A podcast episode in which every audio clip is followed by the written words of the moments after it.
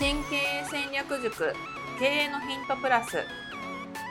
新経営戦略塾経営のヒントプラスは経営コンサルタントの石原明先生が創設されたポッドキャストです。2021年2月からは30社の企業オーナーである小島美希人社長が皆様から寄せられた経営マーケティングビジネスセンス生き方などの分野から聞き手の質問にお答えしながらお話をしていくというプログラムです。それでは今日のプログラムをお聞きください。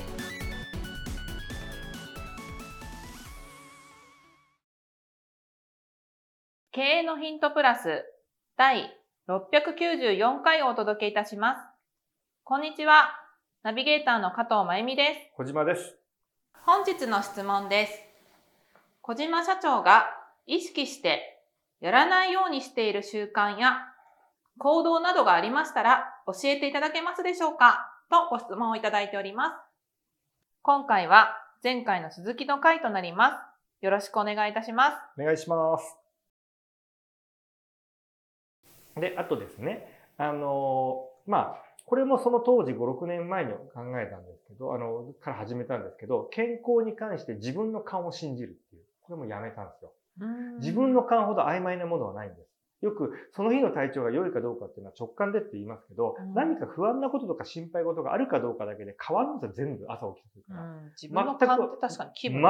全く当てにならないんで、じゃなくてもう計測器のデータを測り続けるっていうことで、そのデータが全てだと思ってるんですよ。うんだからもう僕、まあ朝測ってるのなんていうのは体重計と血圧です。うんううんん。血圧測るとわかるじゃないですか。で僕、あの、120、上が、上、だいたいいつも110いくつなんですよ。うん110いくつで、下が80いくつかな。ちょっと低め。でも、一応120ぐらいが一番いい感じなので、で、やっぱり僕、病院で測ると高くなる。よく言うじゃないですか。病院で測ると高くなる。うんうんやっぱ高くなるんですよ。うんだから毎日それと体重と体脂肪。まあ体脂肪はなんか体脂肪計って適当なんですよね。あれは本当適当で、僕あんまり体脂肪計信じてないですけど、血圧と、まあ体重と、まあ睡眠うんと、あとはその、まあ今やってないですけど、リブレっていうので血糖値測るっていうので、うんその、すそっちを信じる。そっちが異常だった場合に、それのデータを持って、まあ、僕は主治医がいるんで、そこに行くっていう。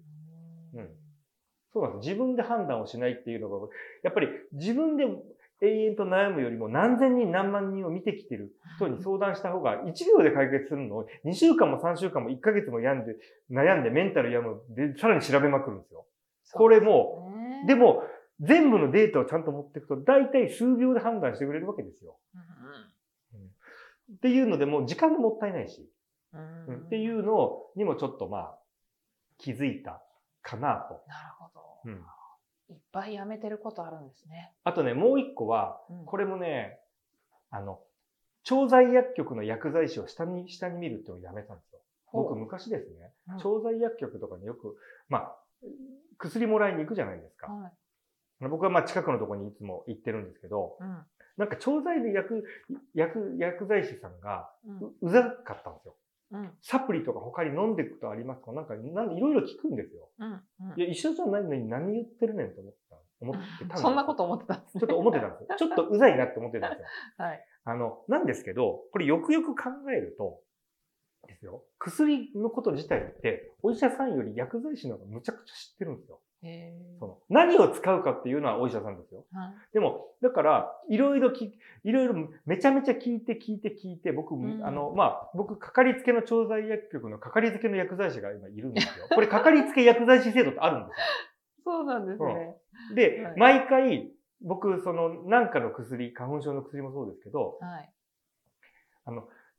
何かいろいろ聞くと、だいたい2回に1回は、その人が、その病院の先生にもう1回電話で聞いてくれて、患者さんがこう言われてますけど大丈夫ですか？とか、こういうリスクもありますとかっていうのを聞いてくれたりとか、いろんな確認をしてくれたりするので、意外とあれはすごく重要なんだなと。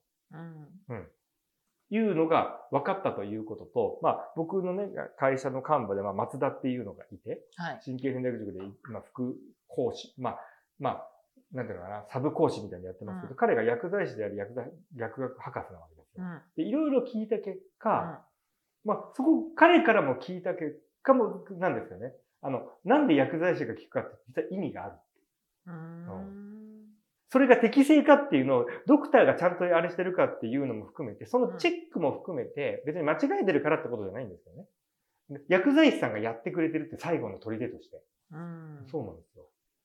ダブルチェックですそうね。なんですよ。そういうの分からなかったから、いや、何、何、もう薬もらうだけなのに、うんいやもう先生から処方箋もらってるわ、こっちはと。忙しいのに。で、サプリってもうこっちはもう10種類も飲んでんのに、なんであ んたに10種類も、いや、そうなわけですよ。いやいやいやいや。はいなるほど。なんですけど、もう最近は本当にビタミン D は、例えばビタミンってその IU っていう変変な単位なんですよ。うんうんうんうん。で、1日の推奨、推奨摂取量っていうのが多分うん4000、僕は 4000IU 飲んでます。亜鉛だったら、あの、推奨摂取量40ミリなんで、その、うん。もう何のサプリ、あの、何ミリグラム、まあ、亜鉛って1日40ミリって言われてるんですね。そこまで飲んでるんですけど、こういう薬大丈夫ですかとかって、そういうのを全部その薬剤師さん、まあ一回言ってあるんで記録が残ってるんで、そういうのも全部聞いて、お医者さんにも聞いて、さらに薬剤師の人にも聞いてっていうふうにうん。するっていうのが、めちゃめちゃ意外とこれは大事なんだなっていうのに気づいてからは、その、あ、これ下に見るとお医者さんと比べてですよ。下に見るってことはやめたんです。忙しいのにってずーっと思ってて、だから結構ね、釣れないタイプだったんですよ。うん言わなかったんですよ。あんまりなんでこいつに言うねんみたいなうん思ったんで。そのサプリまでですよ。はい。今もう全部正直に言ってます。その方がいいことが少なくてもデメリットないので、向こうも良かれと思って聞いてるんで、そうですね。僕嫌がらせだと思ってたんですよ。ええお仕事ですかはら。そうなんです。まあ、確かにね、親切丁寧すぎる、あの、ちょっと急いでるのにな、みたいなのはありますけれどもね。で、今だとマイナンバー見せれば、過去のマイナンバーで共有、あの、すれば向こうで全部の過去の、あの、僕、あの、なんだろうな、過去の保険で出した薬全部過去の見れるわけですよ。僕それも全部見てもらって。だって、ただじゃないですか。ほそんなのか隠す理由もないし。う。うんうんまあ、そこまでやっていればねっていう安心感もありますよね。っていうのですかね。はい。はい。じゃあ次ですね。この薬剤師の次の話として、はい。温かいシャワーだけっていうのをやめたんです。へえ。これ、最近やり始めてよかったこととして、朝の冷水シャワー。僕ね、これ、最初聞いたときに、頭おかしいと思ったんですよ。冷水シャワーってわかります、はい。あのね、はい、あの、まあ、真水ではないですけど、かなり冷ためのシャワー。うん。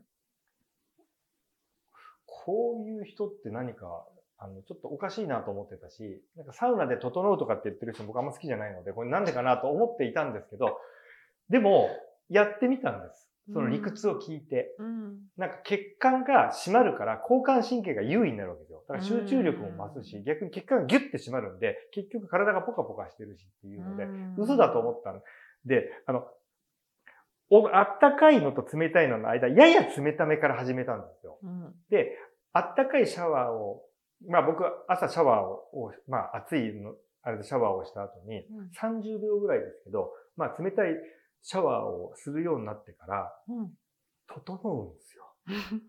あの、いや、これ、やるとわかります。もう、交感神経が優位になって、もう集中力が増すし、もう、シャキーンって、もう、もう、あの、もう目の覚め方がちょっと 尋常じゃなくなるんですよ。だから、へこれは僕はもう、何を間違えたかやったんですよ、それ。うん試しに。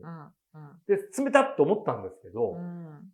でも、その後、冷たい状態で、まあ上がるわけですよ。うん。ポカポカするんですよ。なんでだろうと思って。うん。うんで、その後、やっぱりなんかすごく、あの、なんか集中力も増すし、午前中だし、朝だし、快適だなっていうふうに気づいて、あれこれ意外と暖かいシャワーだけって、あの、もしかしたらと思ってからは、まあ冷たいシャワーもやるようにしてます。うんただこれは、やっぱ正直、かなり自己責任です。やっぱ心臓が弱い方とか、いろんな方がいいるんで、僕が必ずやってくださいとは言えないわけですよ。そうですね。熱いお風呂も一緒ですけどね。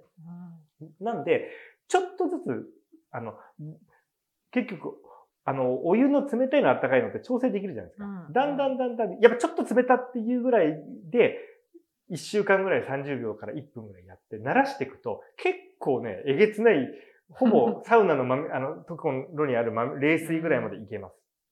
まあ、あとはね、女性の方とかで怖いわっていう方はね、まず、あの、足湯だけとかね、そうですね。手だけとか。いや、あの、不思議とその後ポカポカするんですよ。これすごい不思議で。うんなんか、なので、ちょっとそれもなんか意識高い系なんだよって思ってたんで、ちょっとね、馬鹿にしてたんですよ。うんうん。なんかその、滝行みたいな、ああいうイメージがあったんですね。ちょっとね、精神統一的な。全然違ってた。うん。よかったんですね。あとは、えーもう一個やめたのが、一人の専門家に任せるってことをやめたんです。うんセカンドオピニオンが大事っていう。うん。これ、僕、税理士もですね、まあ、税理士はそこまでやんなくてもいいかもしれないですけど、まあ、顧問税理士が、まあ、決算書とか、あの、資産、毎月の資産表、うん。BSPL どうこうですよ、まあ、損益計算書でどう、まあ、今月の利益どうですよ、みたいなのをやるじゃないですか。あとは大体決算の前に、まあ、決算書こういう感じで決算をしていいですかねって確認され、を求められるんですけど、正直、ようわからないわけですよ。うん。うん。そういう時に僕もう一人の別の税理士の先生、あの違う税理士。そこの、そこの税理士事務所の先生じゃないですよ。うん。違う先生にチェックしてもらってるんです。うん。うん。っていうことで、別になんか荒探しをするんじゃなくて、もっとこういう風にした方がいいんじゃないかっていう意見が出るのと、うんそういう風にしてるから、まあ先生としても、その税理士の先生としても、まあまあちょ、別に手抜くわけじゃないと思うんですけど、よりちゃんとやんなきゃ感が出るんですよ。まあ、気が抜けないですよね。そうなんです。うん、っていうのが、まあ、税理士はそうなんですけど、あと、お医者さんもそうで、うん。僕、まあ、その内科に毎月行ってる以外に、あの、まあ、睡眠の話をするとかなんかの時に、まあ、友達のお医者さんがいるんですね。うん。うん、診療内科の先生って睡眠に詳しいお医者さんもいるし、あとアメリカで研究してるドクターもいるんですよ。ほう。そういう、その人とたまに喋るうん。っていうのと、最近はですね、あの、まあ、仕事で、ちょっとあの、まあ、仕事でビジネスで絡んでる、まあ、ビジネスパートナーの先生がいるんですね。で、どういう先生かっていうと、総合内科っていうのわかります？うん。内科じゃなくて。て総合内科ってあの、内科に総合内科なんてあるんですね。全部見る。あの、よく離島とかだと全部見なきゃいけないじゃないですか。あうん。あ。あの、だから、第一次診療みたいな、何の、どこの科に行ったらいいかも含めて全部見るっていうな、なかなか大変な。うん。で、そこの、あの、な、家庭、昔はその家庭医、家庭医学家庭医って言っていう領域だったかちょっとわかんないんですけど、うんなんか内科の中でもその、まあ、そそういう領域の専門医の先生とすごく仲いいんでよく喋ってるんですね。うん。で、あの、お医者さんからすごい現実を聞いたんですよ、その先生から。はい。小島さん、本当の内科の先生は気を、少ないから気をつけてくださいねと。本本当当のの内科って何ですかって言。ったら、はい。外科とかで、外科とか脳外科とか心臓外科で、疲れて途中から内科に来る先生がものすごく多い。でもずーっと内科で20年ぐらい臨床をひたすらやり続けてる内科の先生と、そうじゃない内科の先生の差が激しすぎるっていう、もう全然レベルが違うんで、気をつけてくださいねと。他の科から来た内科の医師との経験値が違いすぎるんで、意外とこのキャリア大事ですよっていうのと、その先生に聞いたのが、医者は他の科のことを驚くほど知らないですよ。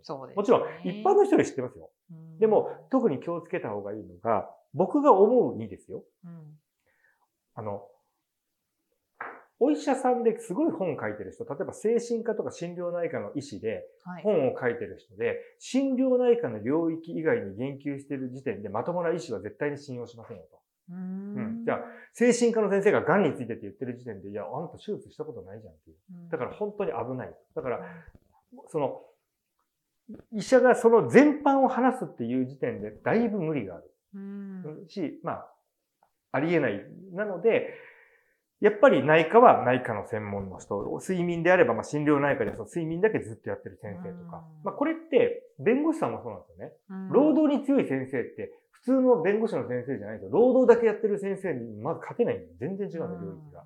でも、お医者さんって、全部だと思うし、YouTube とか本で発信してる人って、に。診療内科の先生なのに、全部の病気のこと言ってるんですよ。これは基本的には、あの、普通の人から見たらすごいんですよ。うん。でも、お医者さん同業から見たら、何言ってるねんって、ずれまくりっていううん。のがあるので、その、お医者さんも、専門領域がある、当然あるんで、うん。特に本とか YouTube だとそこがぶっ飛んじゃってるんで、確かに。だから気をつけてくださいねっていうのとかを、もう、その先生に聞きまくって、今週末も僕2時間ぐらい、その先生と、今、1週間か2週間に1回、なんか仕事もあって喋ってるんですよ。うん。で、僕が、あの、普通の先生には言えない、あの、話、ことをその先生に質問をむちゃくちゃしてるんですね。うんその先生が、まあ、分子栄養学の先生なんで、まあ、こいろいろ答えてくれて、うん例えば、来週のミーティングでよく16時間断食って言いまうんすね。うんわかります？オートファジーのオートファジー。で、僕あれってすごい疑問なんですよ。なんでかっていうと、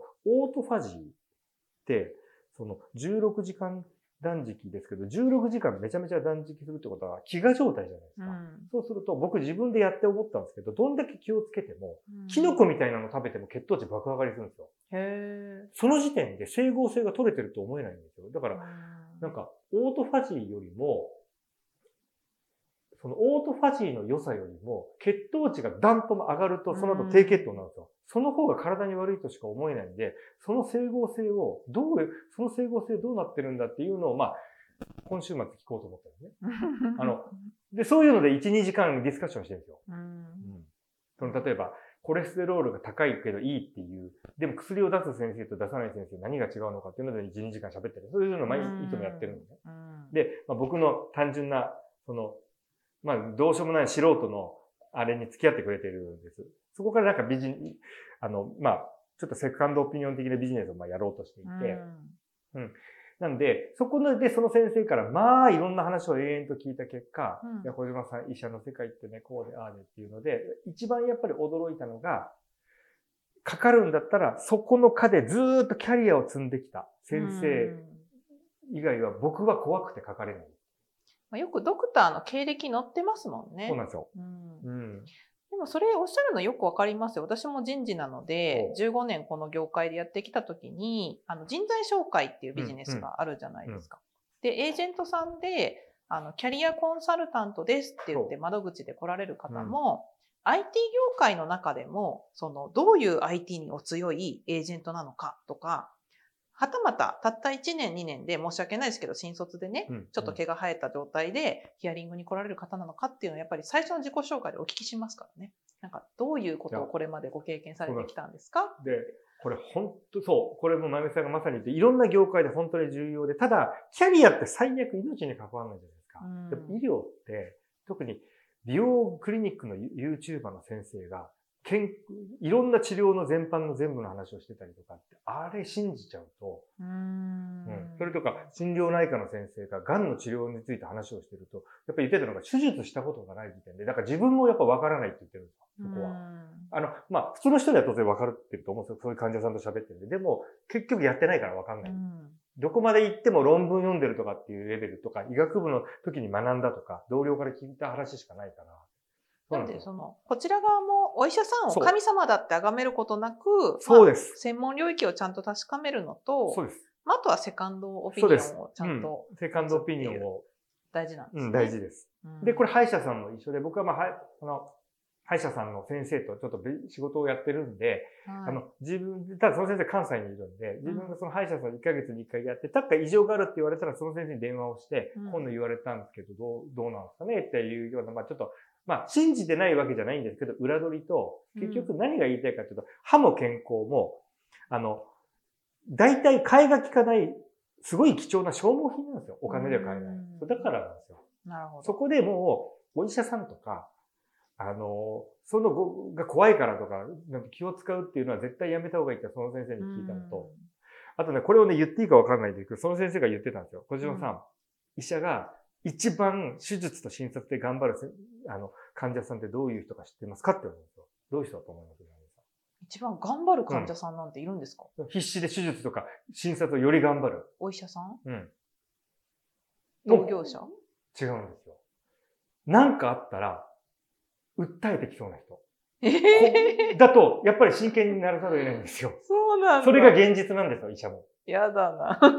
特に美容クリニックなんて僕やってたからわかるんですよ。はい。これ訴訟かもってな、あの、なんかちょっとそれっぽい匂いがした場合は、お金払っちゃってる場合はもう先生に、丁寧に、丁寧に。